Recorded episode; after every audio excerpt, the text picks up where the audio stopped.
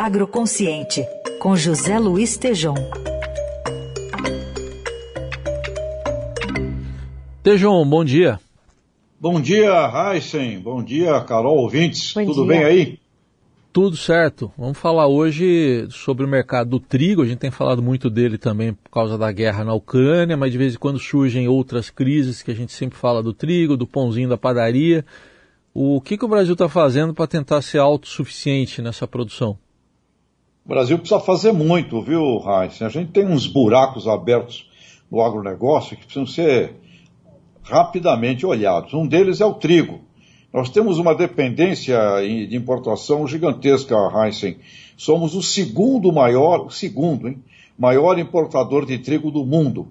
É uma cultura de inverno que ficou acomodada nas importações. E o déficit que temos aqui entre o que consumimos, cerca de 13 milhões de toneladas de trigo e produzimos 9, teve um crescimento no último ano sim, mas 9 nós temos um déficit de 4 milhões de toneladas de trigo por ano. E o preço do pãozinho, né, não sei se você já tomou café, mas vai tomar daqui a pouco, o preço do pãozinho de março até aqui subiu de 12% a 20%, dependendo da padaria, e a farinha de trigo subiu em média nos últimos 30 dias entre 20% e 23%, e algumas padarias informam que a alta foi até de 40% na farinha. Então a crise elevou o trigo no mundo todo, a guerra da Rússia e Ucrânia, dois grandes produtores, agravou.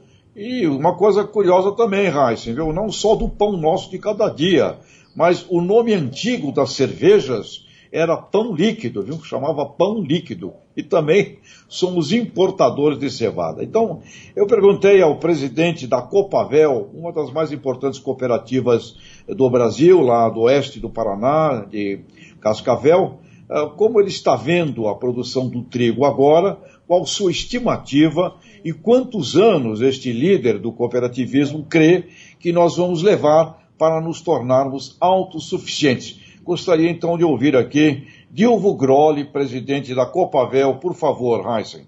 O Brasil, no ano 2022, tem uma previsão de colheita de 9 milhões 130 mil toneladas, mas a nossa demanda é em torno de 13 milhões de toneladas. Então temos um déficit em torno de 4 milhões de toneladas. E se nós continuarmos crescendo como nós crescemos 2021 para 2022 e agora em 2022 nós estamos tendo a safra recorde de toda a história do triticultura no Brasil.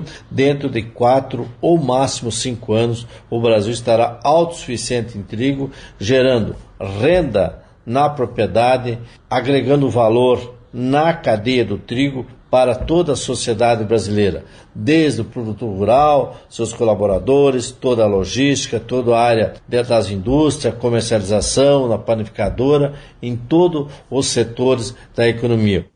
Então, Heisen, Carol, o Dilvo Grolli é um líder que eu, eu, sempre provoco, ele é um grande líder de cooperativismo, a região lá, uma região tritícola, né? Ele está com, esse, com essa visão de que em 4, 5 anos poderemos ser autossuficientes. E agora, inclusive, no dia 23, 24, 25 de agosto, ele está realizando lá um show rural Copavel de inverno, com ênfase no trigo, né? Mas eu sempre provoco lá o, o Dilvo, Dilvo, será que tem que levar 4, 5 anos?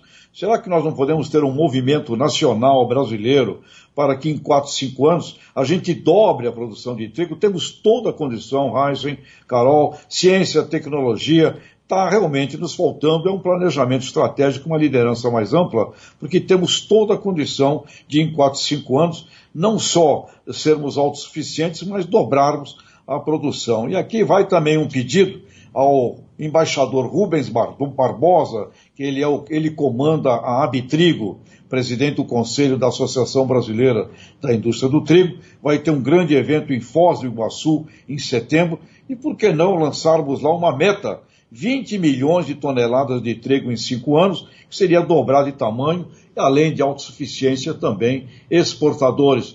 Raiz Carol, pão nosso de cada dia e o pão líquido, viu, na cerveja, viu, amigos? É, e, e, e Tejon, acho que quando a gente coloca essa ambição do Brasil em produção de trigo, acho que também está no contexto, por exemplo, a guerra na Ucrânia, né? A Ucrânia também é um grande produtor, um grande exportador, e com os problemas lá se agravando, também faz parte de um planejamento estratégico, imagino, o Brasil está se posicionando, não?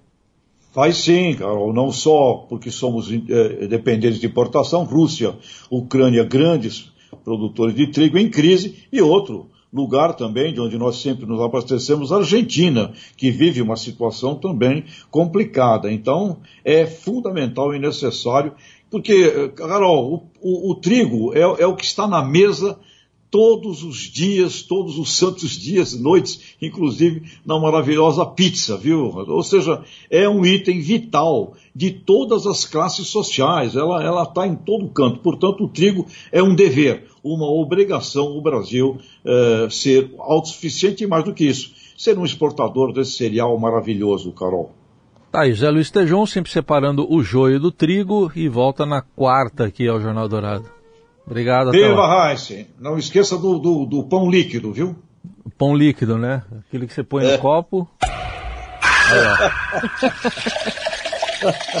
tchau, Tejo. Maravilha. Tchau, tchau.